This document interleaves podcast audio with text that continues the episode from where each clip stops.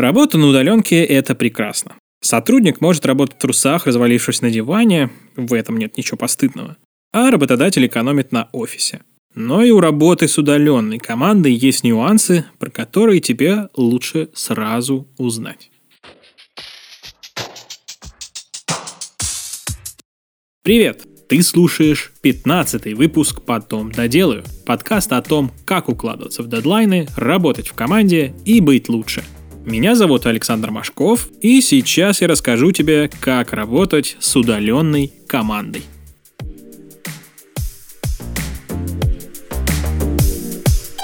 Первое, о чем следует помнить, всем нужно общее место для рабочего общения. Это в офисе можно было подойти к коллеге и что-то обсудить. В онлайне нужно искать другие варианты. И они, честно скажу тебе, не в пример удобнее – электронная почта, мессенджеры, звонилки и даже, прости господи, телефон. Использовать все способы дистанционной связи не обязательно, но полезно, ведь иногда лучше распределять информационные потоки. Важные задачи обсуждать в e-mail, мелкие правки в чатах. По срочным вопросам звонить по телефону. Главное, чтобы все четко понимали, как и с кем можно связаться. Когда организуешь связь с удаленной командой, руководствуйся двумя правилами. Во-первых, важная информация должна сохраняться в переписке. Во-вторых, у всех сотрудников должен быть доступ к выбранным способам связи. Самый топовый вариант для взаимодействия с удаленной командой – видеозвонки и конференц-колы. Это отличная замена классическим совещаниям в переговорке. Кроме того, за счет визуального контакта коллеги смогут чувствовать себя частью команды. Сейчас есть множество приложений и сервисов для видеосвязи. После массового перехода компании на удаленку их стало еще больше. Который каждый сотрудник сможет без проблем установить на свой компьютер или смартфон. Например, мы в ВИК используем Zoom и Discord. Видеосозвоны можно включить в рабочий процесс, сделав обязательной частью рабочего дня, например, для планирования или отчета по выполненной работе.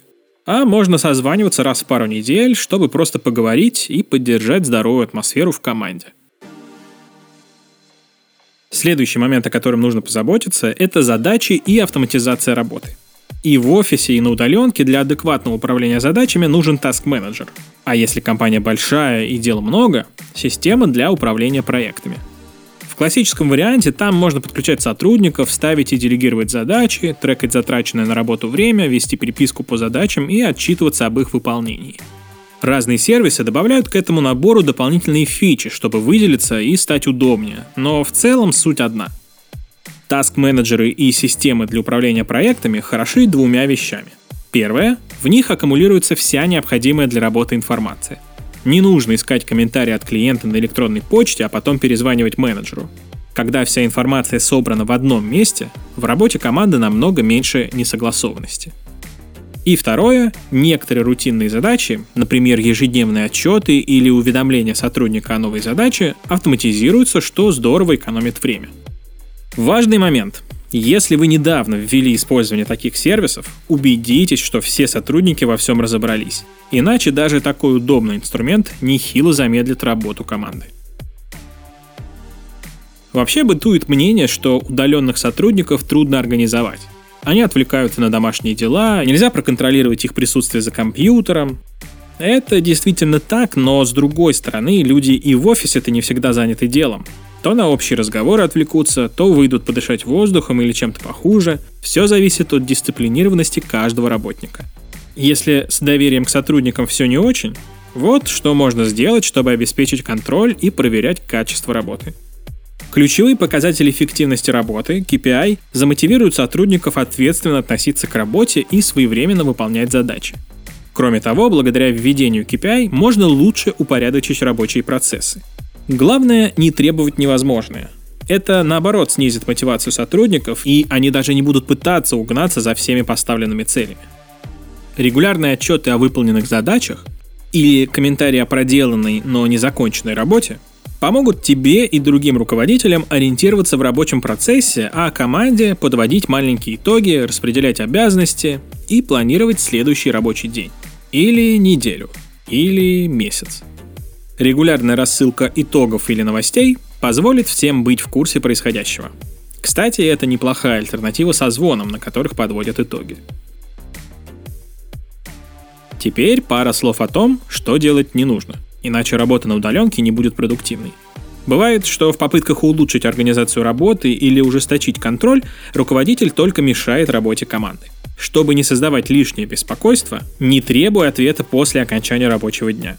Да, сотрудник все равно находится у компьютера или смартфона, но вечер — это его личное время, если только у вас не было отдельных договоренностей на этот счет. Если требовать постоянного присутствия онлайн, в какой-то момент сотрудник просто выгорит и все. Был сотрудник и нет его. Не пытайся проконтролировать все рабочее время. Человек будет работать усерднее, если будет знать, что может отойти на 2 минуты и налить себе чаю. Постоянный контроль, слежка за экраном или через веб-камеру – все это может привести к совершенно противоположному результату. Ежедневных отчетов вполне хватит. Помни о часовых поясах. Если ты живешь в Москве, а сотрудник в Новосибирске, не пытайся ему звонить в свои 9 вечера. Вообще, не пытайся звонить, не предупредив. Это не культурно. А вот когда всем работать, в одно время или по индивидуальному расписанию, это уже решать, конечно, тебе. Как видишь, обеспечить всей команде условия для удаленки не так-то сложно – но если офис только начал переходить на такой формат работы, не торопись менять режим и выводить все обновления сразу. Сотрудники и так в новых условиях, а смена среды, мессенджера и внезапные показатели эффективности будут как снег на голову. Некоторые из советов, кстати, пригодятся и в привычной офисной обстановке, например, отчетность или системы управления. Спасибо, что послушал этот выпуск. Не забываем поделиться в социальных сетях с друзьями, чтобы нас начало слушать еще больше людей. А еще не забывай подписаться, чтобы не пропустить новые выпуски. Мы, напоминаю, есть везде. В Apple и Google подкастах, Яндекс Музыке, ВКонтакте, Кастбоксе, Spotify и даже Ютубе. Если слушаешь нас в Apple подкастах, поставь 5 звезд и оставь отзыв. Это поможет нам подняться в каталоге, и лично я и вся наша команда будем тебе очень благодарны. И не забудь, в эту пятницу у нас снова выйдет большой выпуск, где мы будем говорить про проблемы современного менеджерского бытия. Ну, теперь на этом точно все. До встречи в следующем выпуске.